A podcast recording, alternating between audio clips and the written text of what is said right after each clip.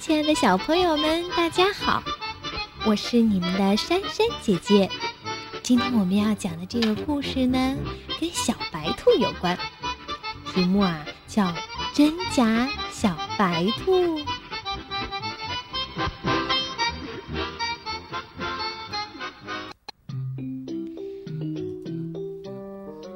小白兔当了萝卜店的经理，小狐狸啊很羡慕。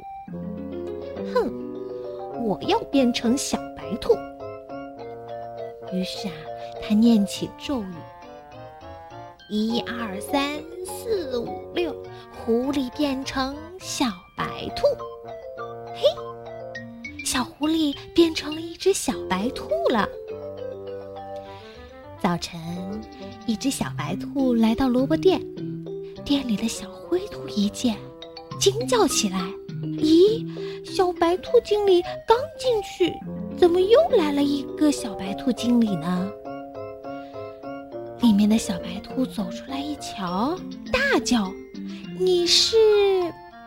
嗯，外面的小白兔也大叫：“嗯，我我我是这里的经理，你是谁？”明明是我是经理呀，你是谁啊？两只小白兔吵起来。这时候，熊法公来了，先在他俩面前放两捆青草。两只小白兔很快吃完了青草。熊法公又在他们面前放了两块肉，两只小白兔都皱着眉头，嗯，不吃不吃。熊法公看看这个。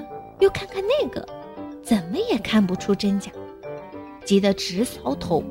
哎呀，这可咋办？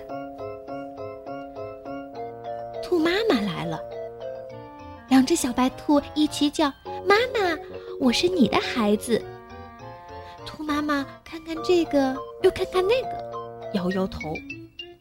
咦，真怪。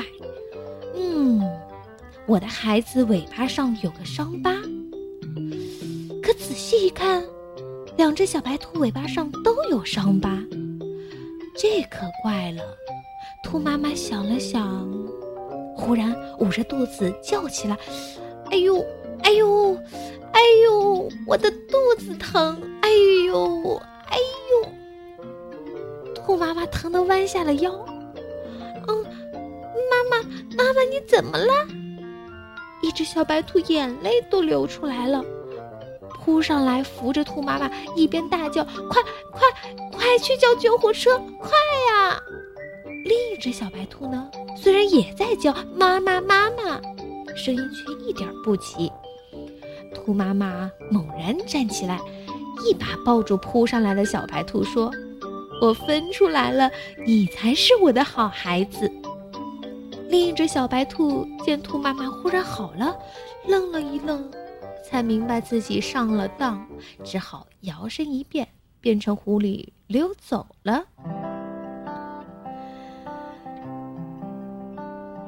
好的，亲爱的小朋友们，我们今天的故事就讲到这里了。